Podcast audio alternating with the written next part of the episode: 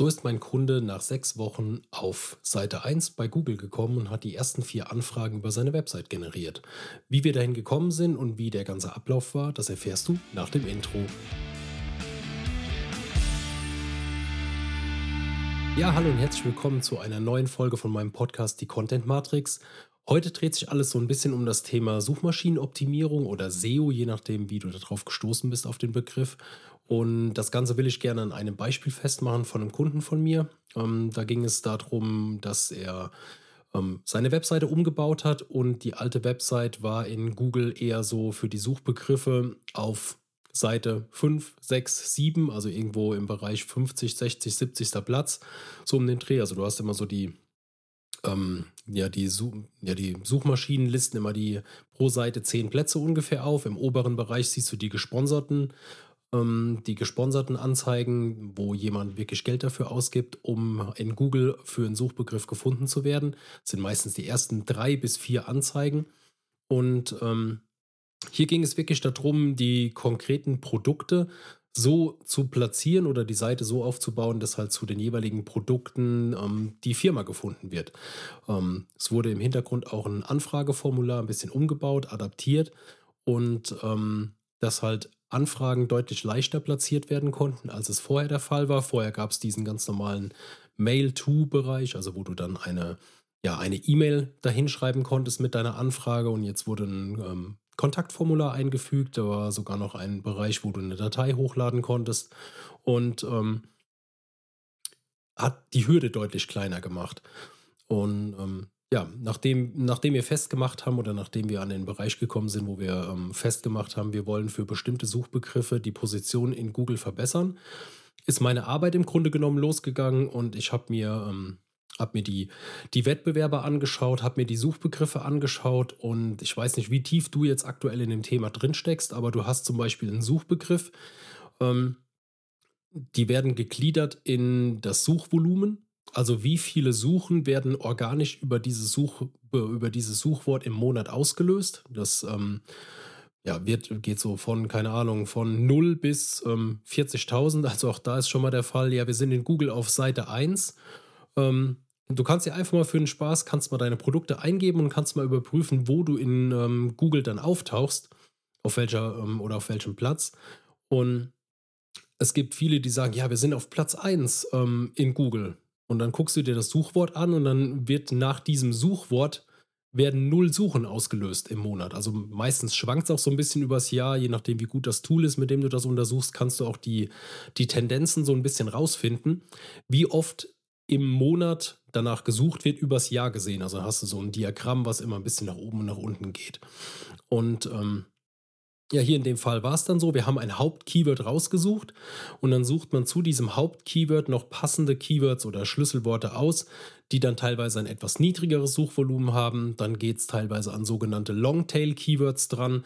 Das sind ähm, Suchbegriffe, die aus mehreren Wörtern zusammengesetzt sind. Also du suchst nicht nach einem Wort, sondern nach einer konkreten, ähm, ja, zum Beispiel Fragestellung.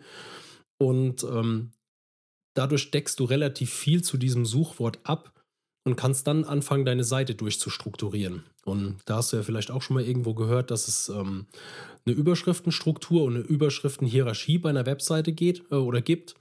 Und da siehst du dann, ähm, diese sogenannte H1-Überschrift ist die wichtigste Überschrift auf deiner Seite und die zeigt Google beim, ähm, also wenn die Google Robots quasi über deine Seite gehen und die Seite untersuchen, also sind ja, in, in einem Google hat sogenannte Robots, also so nennen die sich, die gehen auf deine Seite und die gehen in einem gewissen Rhythmus immer die Seiten durch, die gelistet sind und überprüfen den Inhalt.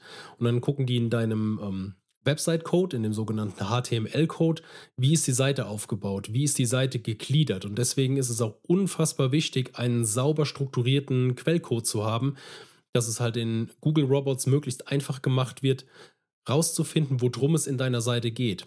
Weil, wie gesagt, es sind keine Menschen, die deine Seite in dem Moment lesen, sondern es sind halt, ja, die, ähm, die Crawler, Google Robots, Google Crawler, wie auch immer man sie nennen will. Also gibt es mehrere Begriffe für, die halt dann automatisch deine Seite nach Inhalt überprüfen. Dann haben wir dieses Hauptkeyword für die H1 ausgemacht und dann geht es darum, die Seite nach unten durchzustrukturieren. Dann gibt es die H2-Überschrift Dann gibt es noch die H3 und die H4-Überschrift. Es gibt auch noch H5, H6, die allerdings dann immer mehr an ähm, ja, Wichtigkeit, will ich nicht sagen, aber sie sorgen halt für eine klare Struktur. Und da sollte man auch versuchen, möglichst nichts zu überspringen. Also, dass man nicht sagt, man fängt jetzt mit einer H1 an und der Text, der direkt danach kommt, ist dann in einer H3-Überschrift. Also, was man machen kann oder was auch üblicherweise so gemacht wird, ist, dass die Hauptüberschrift eine H1 hat und die nächste, der nächste Textbereich ist ein, als ganz normaler Absatztext form, äh, formatiert. Also da steht dann so, wenn du dir den Quellcode aufrufst, ist da so ein ähm, P in eckigen Klammern, also in diesen ähm, größer, kleiner Klammern drin. Daran kannst du erkennen, ob es ähm, eine Absatzformatierung ist oder ob es vielleicht, wenn H1 ist, dann steht in diesen ähm, größer, kleiner Klammern, äh, steht dann dieses H1 drin und grenzt den Bereich ein, der wirklich als H1 auf deiner Seite angezeigt wird.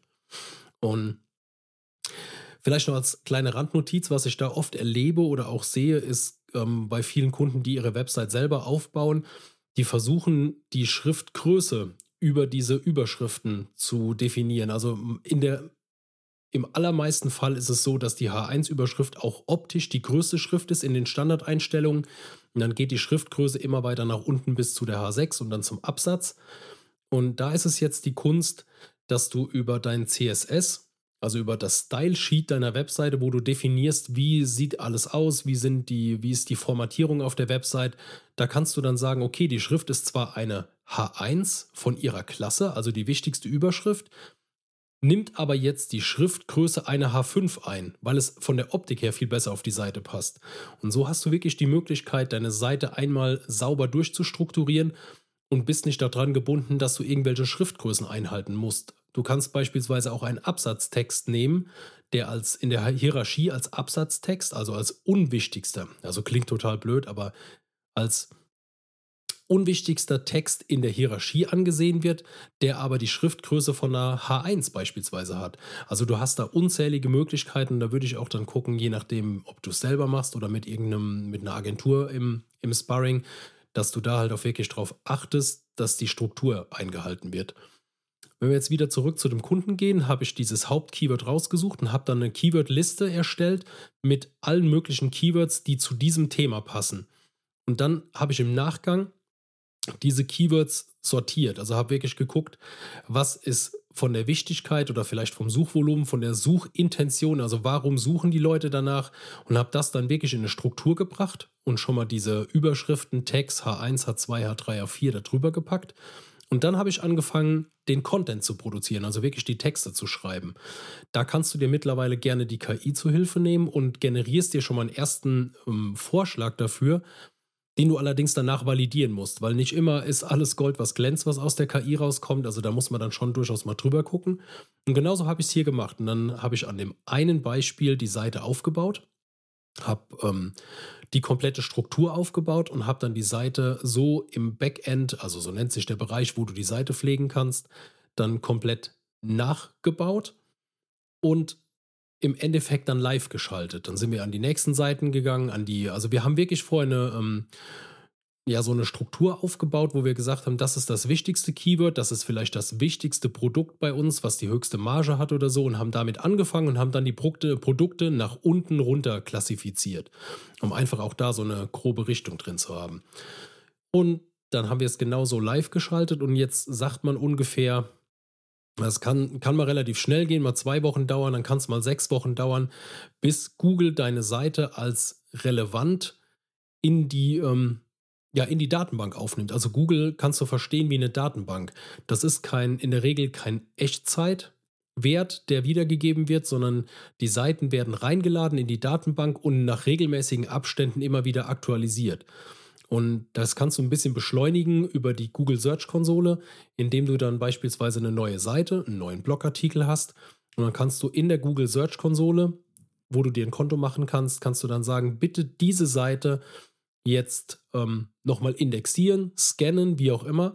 Und dann weist du die Google Robots an, pass auf, hier ist eine neue Seite entstanden.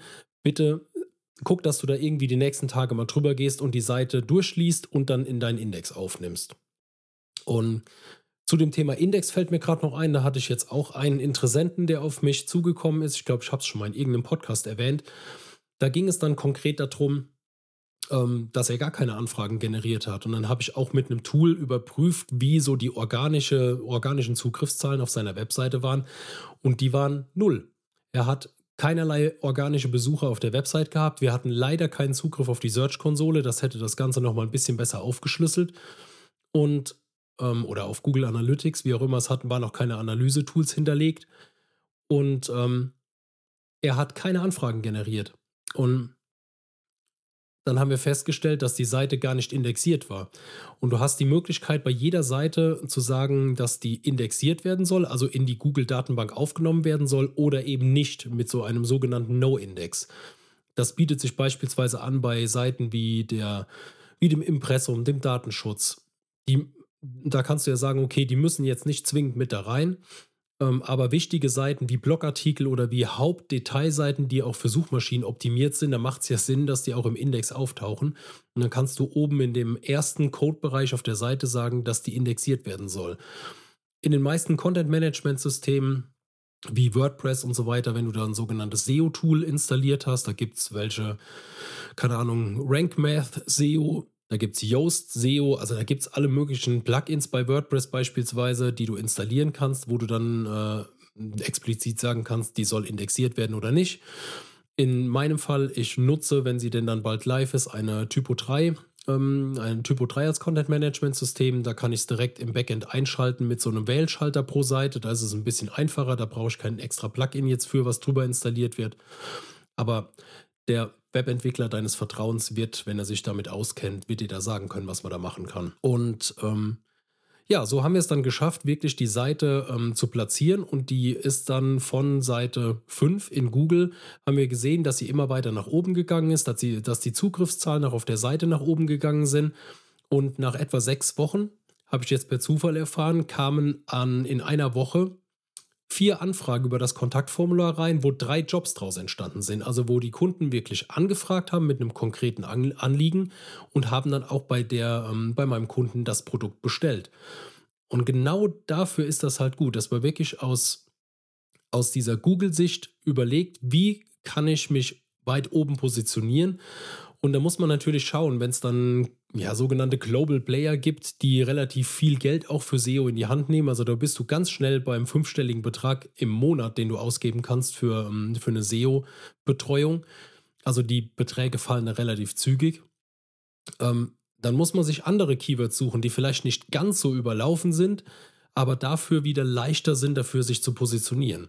Und ja, das findest du mit einem Google-Analyse oder mit einem, einem Keyword-Analyse-Tool findest du sowas raus. Das, da werden die Keywords bewertet nach einer, ähm, da steht dann SD vor Search Density, äh, Entschuldigung, Search Difficulty, also die Schwierigkeit dafür, in den Suchmaschinen organisch zu ranken. Und da kannst du dann gucken, wenn das irgendwo bei 70 ist, also die ähm, Werte gehen von 1 bis 100. Wenn es irgendwo bei 70 ist, dann ist der Wettbewerb auf diesem Keyword relativ hoch. Dann würde ich vielleicht gucken, gibt es zu diesem Keyword vielleicht ein etwas kleineres mit einem niedrigeren Suchvolumen, was aber vielleicht irgendwo im Bereich 20 bis 40 ist oder so oder 10 bis 40. Und dann kannst du auch dafür wieder einfacher deine Seite positionieren. Und wenn du es dann dafür geschafft hast, für das Keyword dich zu positionieren, dann kannst du immer noch sagen, okay, ich weite das Ganze aus und versuche jetzt auch mal ein etwas schwierigeres Keyword zu, zu dominieren, mehr oder weniger. Und da ist wirklich der Plan auch das Ganze langfristig zu betrachten. Also nur weil wir es jetzt geschafft haben, einmal auf Seite 1 in Google zu kommen, es war, äh, war ähm, Platz 5, also noch nicht mal die Top 3, sag ich mal, es war Platz 5 in Google. Und ähm, Jetzt kann es natürlich sein, dass der Wettbewerb sieht, ja, Moment, jetzt, ich war vor, war bis vor einer Woche noch auf Platz 5, jetzt ist da eine andere Firma, okay, was hat die gemacht? Was muss ich bei meiner Seite adaptieren, damit meine Seite wieder weiter oben gerankt wird? Also es ist ein ständiger Wettbewerb und deswegen ist auch ganz wichtig bei dem Thema SEO zu verstehen, es ist nichts, was du einmal machst und dann hast du dein Leben lang Ruhe damit. Wenn du deine Seite in Google organisch weit oben positionieren musst, ist es ein dauerhafter Prozess, der immer wieder Anpassungen ähm, nötig macht, weil die Menschen oder die Firmen, Unternehmen, die auf Seite 1 in Google sind, die sind da in der Regel nicht aus Spaß und die wollen da auch gerne bleiben. Und deswegen ist es halt ein, ein Wettbewerb. Also du musst permanent daran arbeiten, um in den obersten Positionen in Google mitzuspielen. Aber im Endeffekt zahlt es sich dann auch aus, weil du halt darüber organisch Anfragen bekommst. Und ähm, ja, das Ganze kannst du mit Blogartikeln oder mit, ähm, mit ja, gut aufgebauten Seiten halt wirklich aufbauen, ausweiten und kannst, ähm, kannst es dem Wettbewerb immer schwieriger machen, sich ähm, ja, deine Plätze einzunehmen, die obersten Plätze einzunehmen, weil du einfach mit ganz viel relevantem Content, internen Verlinkungen auf der Seite, die du dann, das würde jetzt das Thema hier ein bisschen übersteigen, dass du es damit halt wirklich schaffst, die obersten Plätze in Google einzunehmen, nach einer gewissen Zeit. Das geht nicht von heute auf morgen und ist auch ein ständiger Prozess. Aber du wirst sehen, wenn du es einmal dahin geschafft hast, dass dann halt auch definitiv die Anfragen, die Zugriffszahlen auf deine Webseite steigen und du halt im Endeffekt auch was davon hast. Sonst würde es keiner machen, wenn es sich nicht äh, auszahlen würde.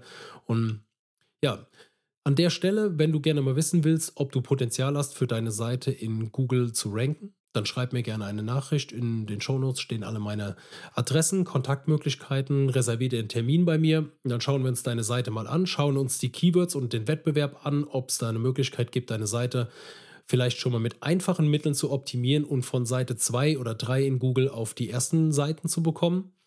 Und ähm, ja, darüber hinaus kann man dann natürlich auch eine Strategie entwickeln, wie du auch in den ersten Bereichen bleibst. Und ansonsten war es das für die Folge. Heute mal ein etwas technisches Thema und ich hoffe, dir, dir hat es gefallen, du konntest was mitnehmen und wie immer, wenn du Fragen hast zu dem Thema oder generelle Anregungen, dann schreib mir gerne und ähm, ansonsten bin ich raus für heute. Wünsche dir noch einen schönen Tag. Bis dann. Ciao.